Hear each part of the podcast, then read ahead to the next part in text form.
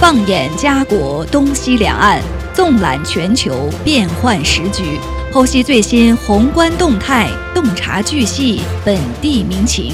Yes, my radio。今日话题，欢迎您的收听。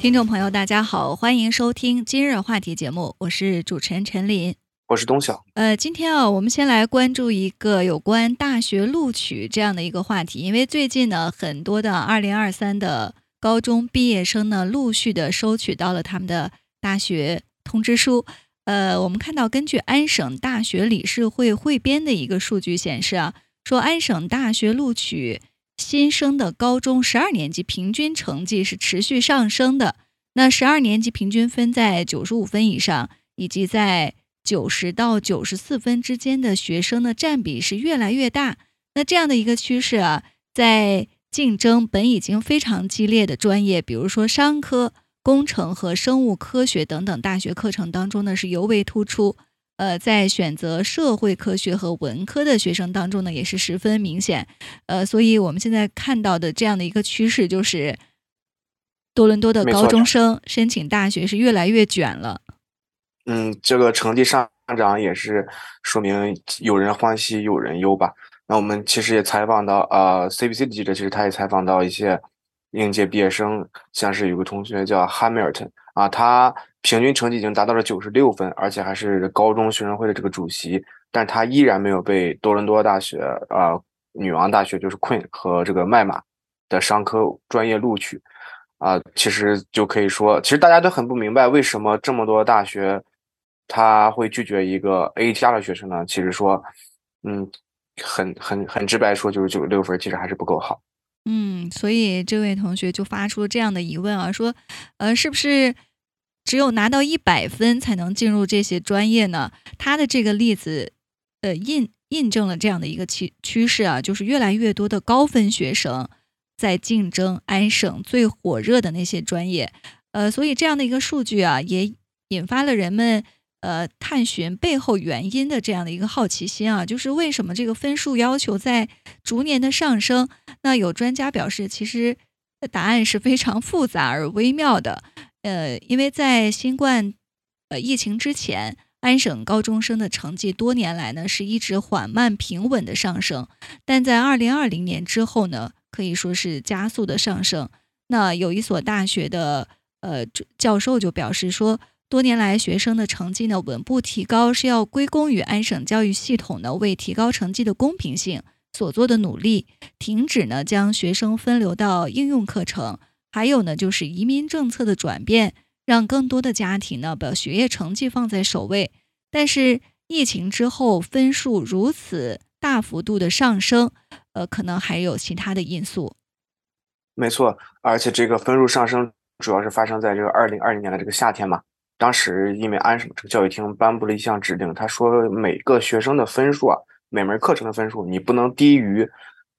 我们，因为二零二零年是线上的嘛，就每门分数不能低于当当时线下的这个课程水平。也就是说，你不能因为疫情，然后你这个课程的分数呃就变低，还要应该跟之前面对面课上课线下课程的时候要比要高于它。所以说，在这个情况下。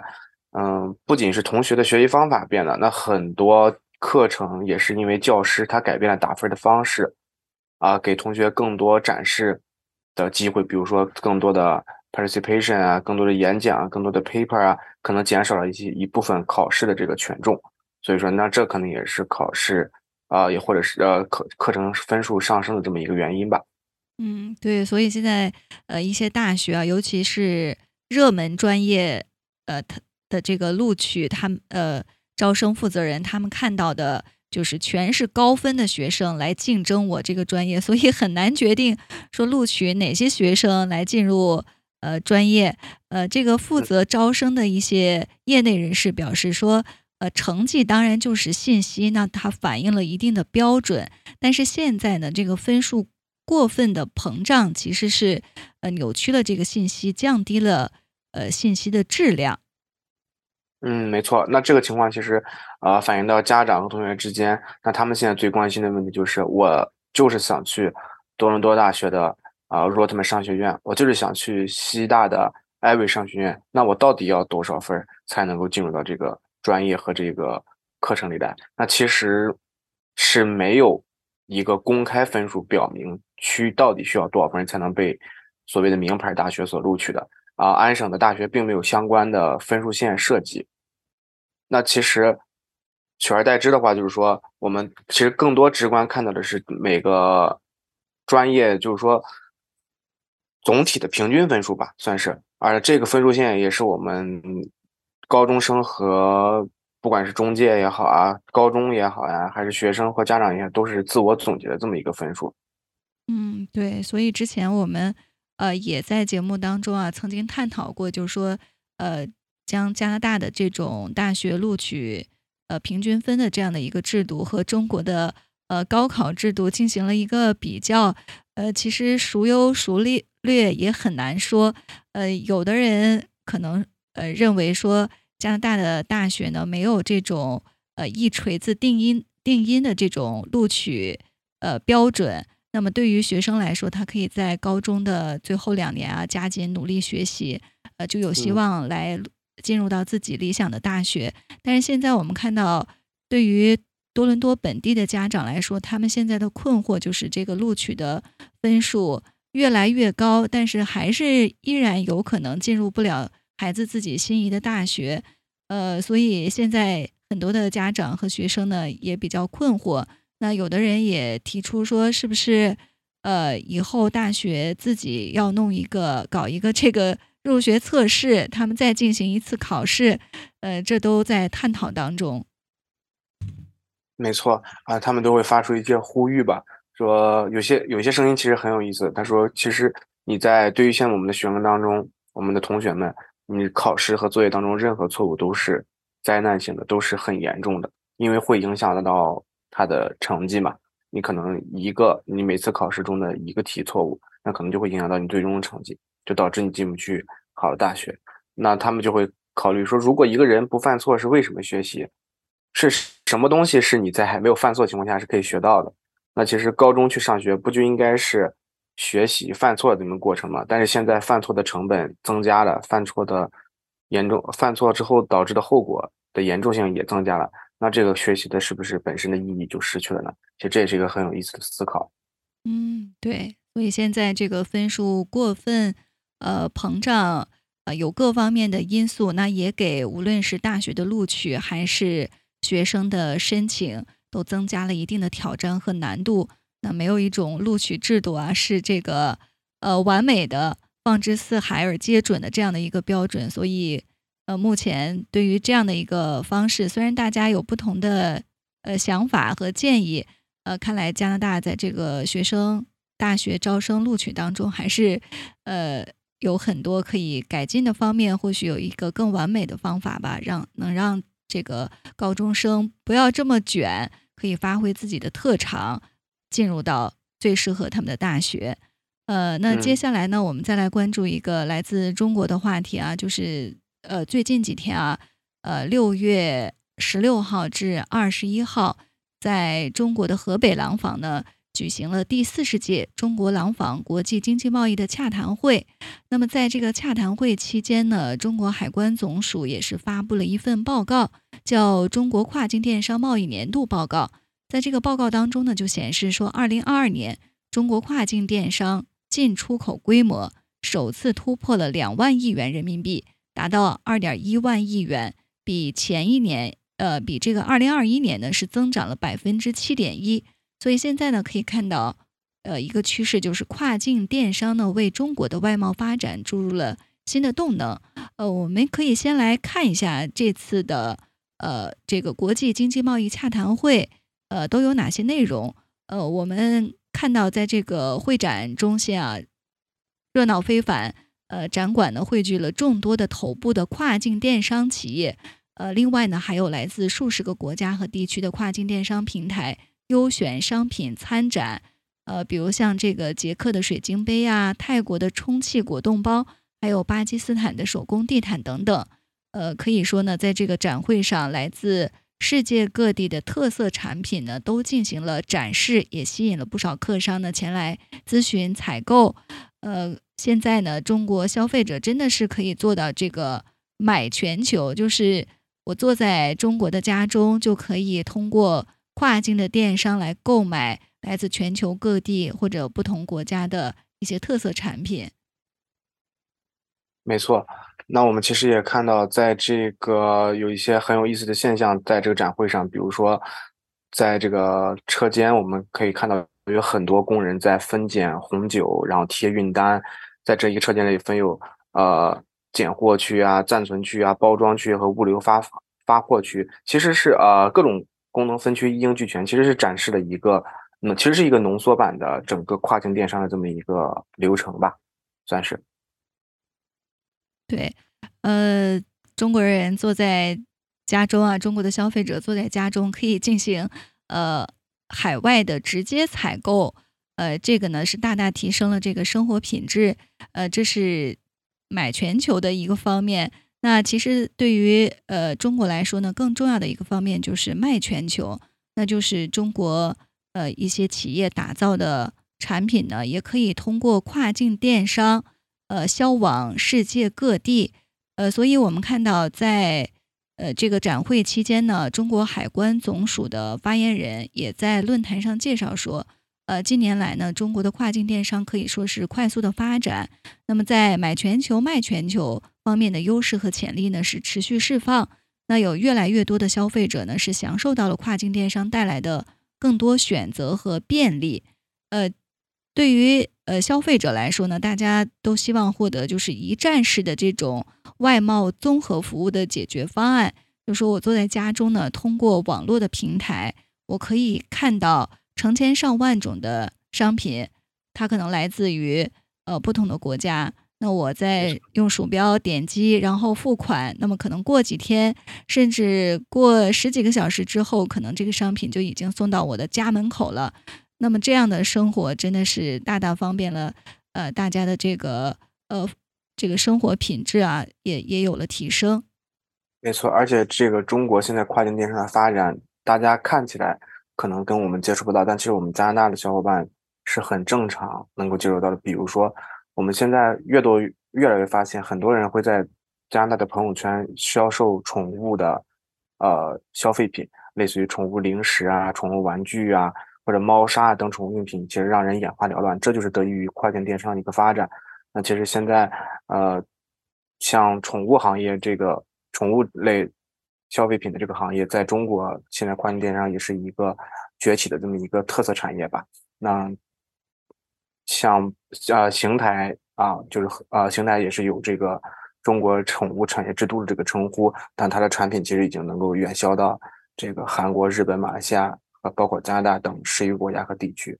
嗯，对，没错。除了这个，呃，宠物产业，像宠物的零食啊、玩具啊等等这些宠物产品，在这个展会上呢，进行了这个呃展览，很多产品呢也受到了海外市场的买家的欢迎，也比较有竞争力。那除此之外，呃，其实大家也可以关注到另外一个领域，就是毛绒玩具产业。那如果我们在加拿大本地的市场，或者是在多伦多的一些商场里，如果你选择毛绒玩具购买毛绒玩具的话，你会发现很大一一部分很大的比例呢都是呃中国制造，所以这个毛绒玩具产业也是中国非常大的一个呃跨境电商出口的产品。那么在这次的廊坊呃展会上呢，我们看到。呃，有的厂商呢带来了二十多个款式的毛绒玩具的展品，就是希望呢能够找到更多的跨境电商的销售渠道，还有更专业的相关服务等等。呃，对于这些跨从事跨境电商的呃这个从业人员来说，其实他们最大的希望呢就是找到一个更好的渠道，我可以直接把商品呢销往到海外的消费者。就是厂商直接对接消费者，这样的话呢，他们的成本啊、运输啊，都呃运输的成本或者是这个销售的成本呢，都会大大的降低。没错，那这其实也是跨境电商的这么一个特点。那我们其实刚才聊的这么久，也是大家应该能分发现，跨境电商跟普通的这个商品贸易是不一样的。跨境电商它其实是属于不同于关境贸易主体，是它是通过电子商务平台来达成交易，并且进行这个支付啊结算，然后再通过跨境的这个物流进行这个货物交付和完成整个交易的这么一个国际商务活动。那它不同于关境的意思是，关境是什么呢？关境就是说是啊，我们可以举个例子，那呃，香港可以就是说作为一个自由贸易区嘛，那它可以承承接中国与其他国家各个国家的贸易活动，那大家在这一块儿，在这一个区域内形成这么一个啊贸易活动和交易活动，其实它相当于是一个，你们可以举例呃，可以类比成实体业和电商业，所以说这就是跨境电商跟平常的呃关境电商贸易主体的这么一个区别。那我们也可以通过这个来简单跟大家聊一下。跨境电商的整个在中国的这么一个发展史，其实跨境电商是在二零一一年九月份的时候才出现的，它是由这个传统的外贸行业和外贸电商衍生而来的啊。那截止到这个，也刚才我们说了，二二二年也是达成了这个两个亿的两二点一万亿元的这个增长和突破。那其实一开始。跨境电商它是大概分为中国的跨境电商分为三个阶段。那第一个阶段是一点零阶段，就是说一九九九年到二零零三年，这属于跨境电商的这么一个萌芽期啊。主要是它的这个模式就是在网上展示，然后线下交易外贸信息的服务模式。那相当于呃企业的信息以及产品提供，就是说是在网上通过网站进行一个展示啊，但是没有网上的这个交易环节，他们需要通过这个。信息展示的这个企业，然后呢，去线下联系到他们，再进行一个贸易。那这一个阶段其实最直白的，或者说最标志性的一个事情，就是阿里巴巴的成立啊。阿里巴巴成立于一九九九年嘛，它就算是开启了中国电子商务的这个发展。那最初阿里巴巴它其实只是像刚才说的一样，展示中国企业的产品信息，只是将信息放上去，并没有。能够呃进行一个现场交易，在平台上现场交易的一个情况，对。然后在二零零两千年前后的时候吧，一部分中国人他其实已经开始尝试在啊我们海外人都知道，就易贝和 Amazon 啊这种外国平台上进行跨境电子商务啊，但是还是没有很大的规模。那第二个阶段就是说，是跨境电商技术和模式相对成熟的这么一个蛰伏期。啊，跨境电商的这个平台在二零零四年到二零一二年这一段时间，它其实已经开始逐渐淘汰掉像纯信息内容的展示，就是并不是大家就并不只局限于我想要在网上看到这个内容，我现在还想要在网上购买和支付。那所以说，这个数字化线下交易和支付方式，呃，都已经逐渐被取代了嘛。那现在已经逐步实现了，在二零零四年和二零一二年已经逐步实现了这个网上的交易网站，所以说这就是中国的第二个阶段。那第三个阶段就是成熟期，也就是二零一三年到现在还在继续的这么一个时期。啊，这一年其实是跨境电商主要的一个转型年，是啊，跨境电商整个的这个产业链其实发生了各种商业化的规模呀，啊，用户群体它已经。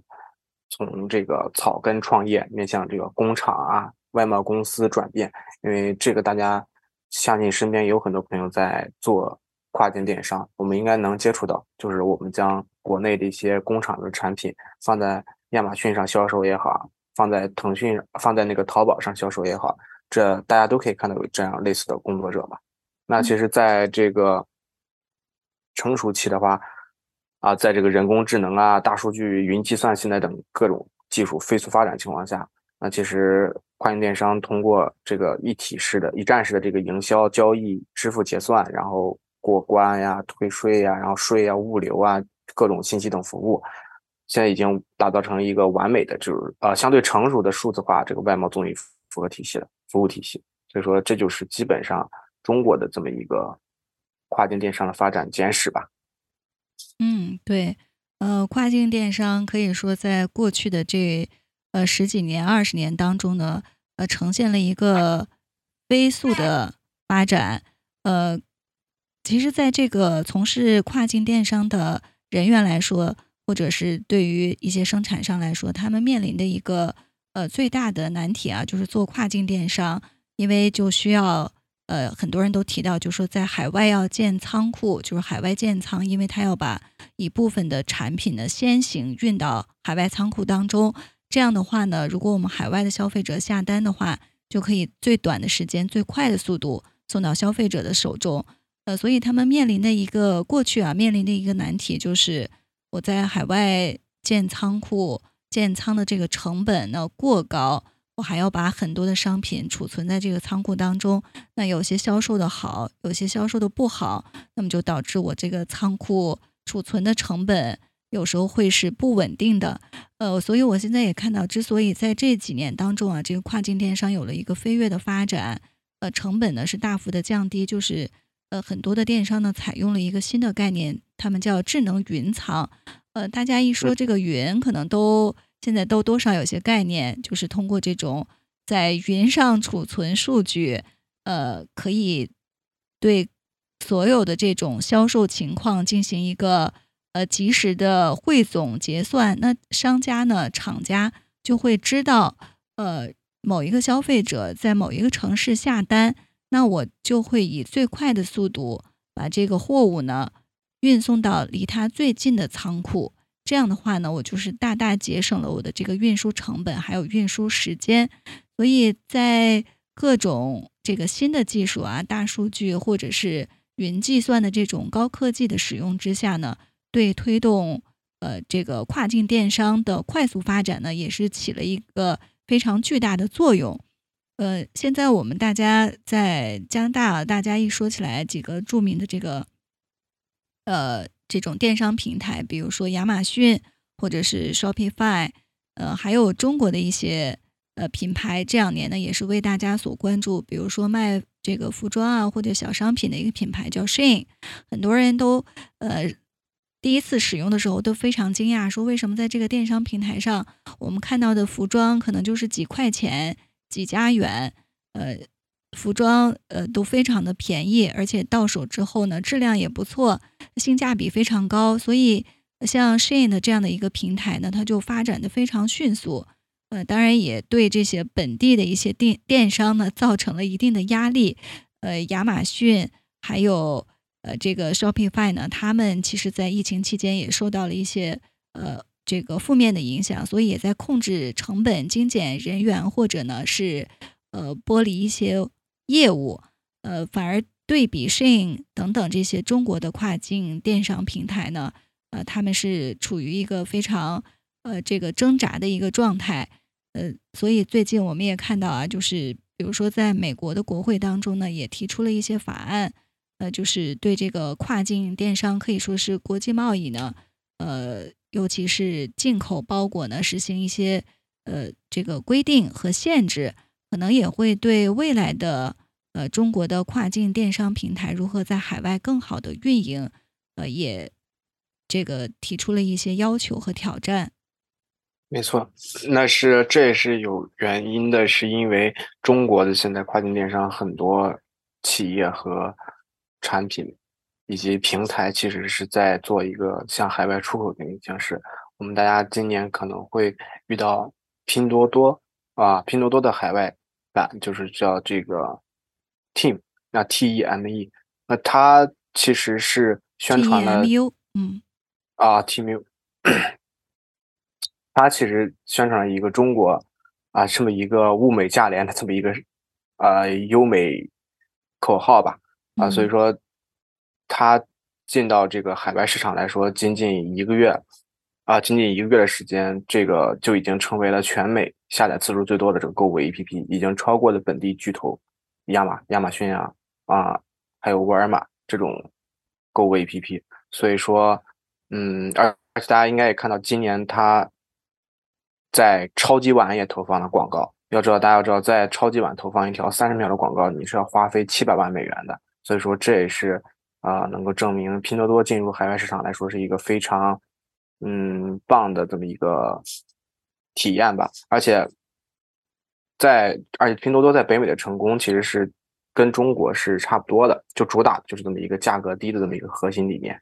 啊，它的这个 slogan 也很有意思，就是 The price below my mind, I feel so rich。就是换中中国话就说这个价格就让我心动，让我感觉到我自己十分富有。然后就这呃，感觉冲击了美国呃他们的消费理念吧，我认为是。嗯，对，很多人也在有这样的一个疑问啊，说为什么中国的这些呃品牌跨境电商平台呃打出的这个价格呃如此之低？呃，他们的利润在哪里？为什么会有这么强大的这个竞争力？那我看到也有业内人士分析啊，呃，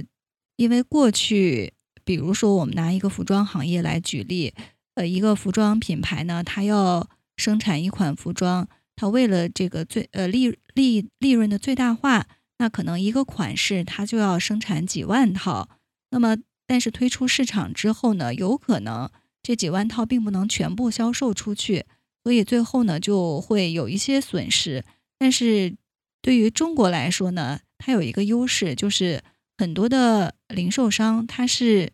呃直接对接这些小厂家。那么小厂家他们就非常的灵活，比如他们看到市场上某一个款式比较受欢迎，那么他可能就这种款式就生产一百件到二百件，那么他就会很快的销售出去。这样就不至于有库存或者有积压，那么它的呃这个资金流动也周转的非常快，这样呢就可以呃迅速的再生产下一个款式。所以对于中国的呃跨境电商